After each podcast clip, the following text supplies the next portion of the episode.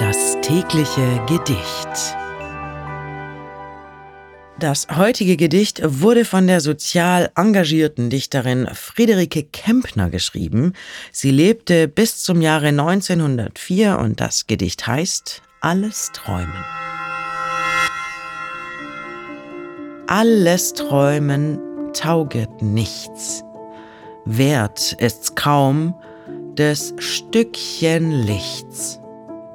Alles schwindet um uns her groß ist nur der Vergangenheit mehr.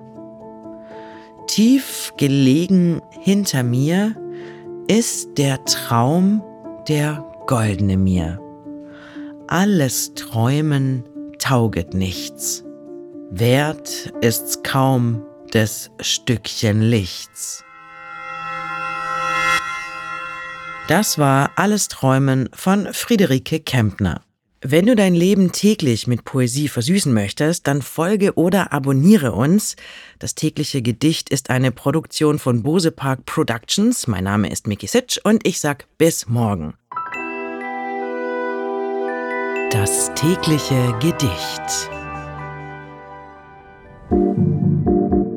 Bose Park Original